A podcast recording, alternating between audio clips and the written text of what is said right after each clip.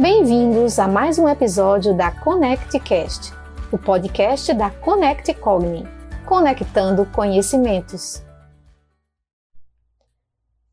Olá! Nos encontramos hoje aqui porque ontem, dia 8 de março, foi o Dia Internacional da Mulher e gostaríamos de ter uma conversa sobre o que essa data teria relação com nossa questão de prevenção e promoção em saúde mental, do ponto de vista pessoal, e saúde mental do ponto de vista social. Veja bem, as alegrias estandartizadas produzidas pelas datas comemorativas são gatilhos importantes para ligarmos a chave mental de acesso a sentimentos agradáveis. Isso pode ser recurso de experiência do bem viver e de saúde mental. Mas como? À medida que focalizamos a atenção em conteúdos e situações alusivas à data, e assim nos sentimos gratificadas ou gratificados.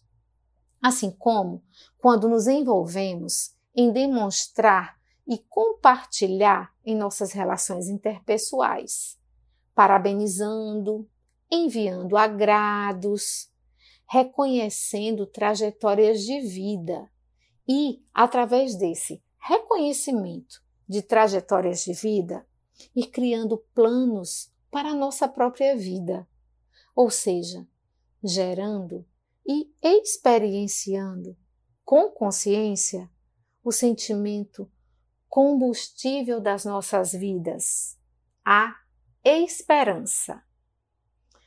E é a esperança que desejo para todas as mulheres.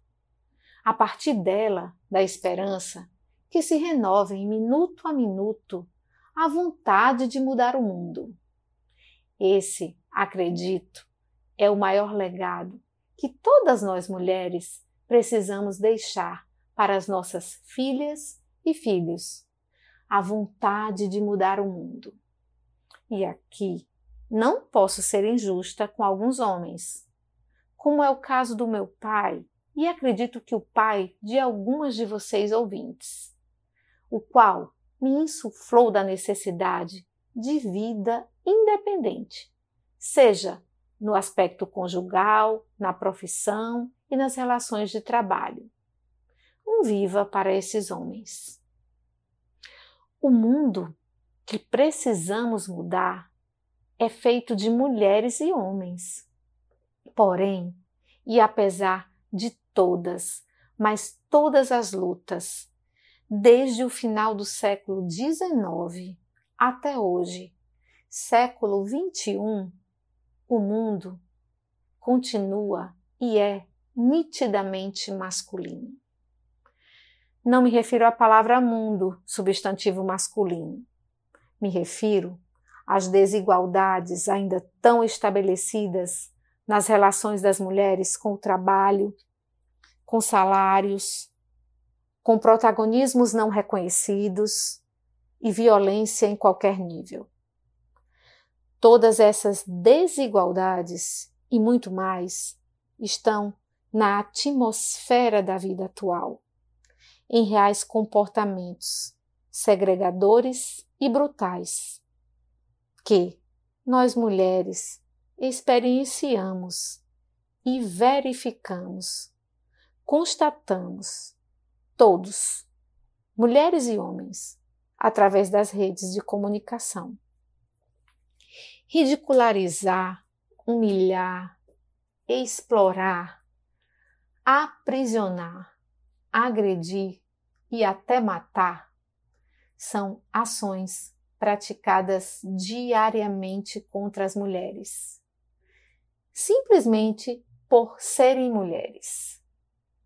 Vou compartilhar com vocês o depoimento de uma mulher brasileira, médica, que terminou sua qualificação profissional em Londres e de lá partiu para o exercício da sua profissão em alguns países da Europa, África e da Ásia.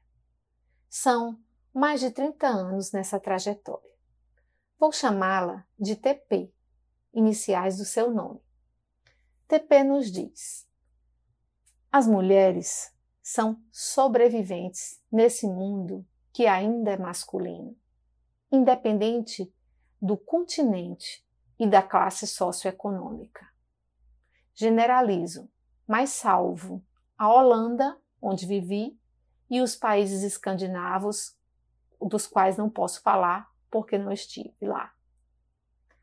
Carregar o rótulo de mulher brasileira no exterior é um desafio empoderador.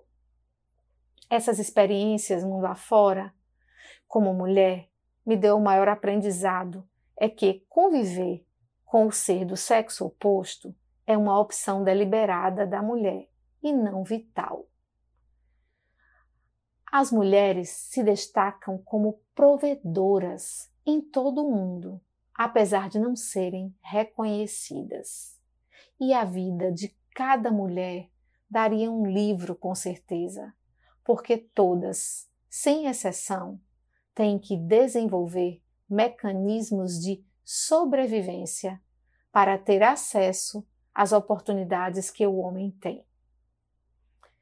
A fala dessa mulher brasileira sobre si e sobre a experiência de ser mulher em outros lugares do mundo nos convida a nivelarmos nossas dificuldades e nos engajarmos, nos agregarmos, fortalecendo o ideal de mudança na busca do reconhecimento de direitos. Direitos para esse ser humano, para um ser social. Mulher é um ser de direitos. E o direito fundamental é o de ser mulher. Termino hoje presenteando a todas e todos com uma estrela de luz para acender e fazer brilhar todos os seus anseios, anseios de um mundo melhor e que os façam acontecer, alicerçados na equidade social. Gostaria também de listar todos os nomes das norte-rio-grandenses que desde o século XIX se destacaram nessas lutas e de todas as brasileiras, assim como destacar outras mulheres ao redor do mundo. A lista é admiravelmente longa e, para não correr o risco de esquecer alguém, melhor não fazê-la.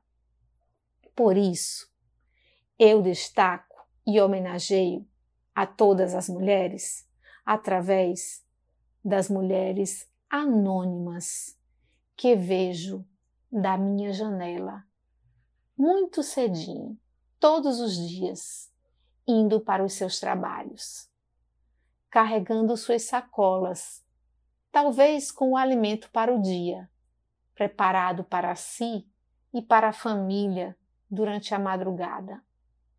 Muito bem trajadas, na simplicidade, porém com a vaidade que podemos chamar de autoestima, a qual lhes garantem a graça e a beleza. E vamos à luta, mulher.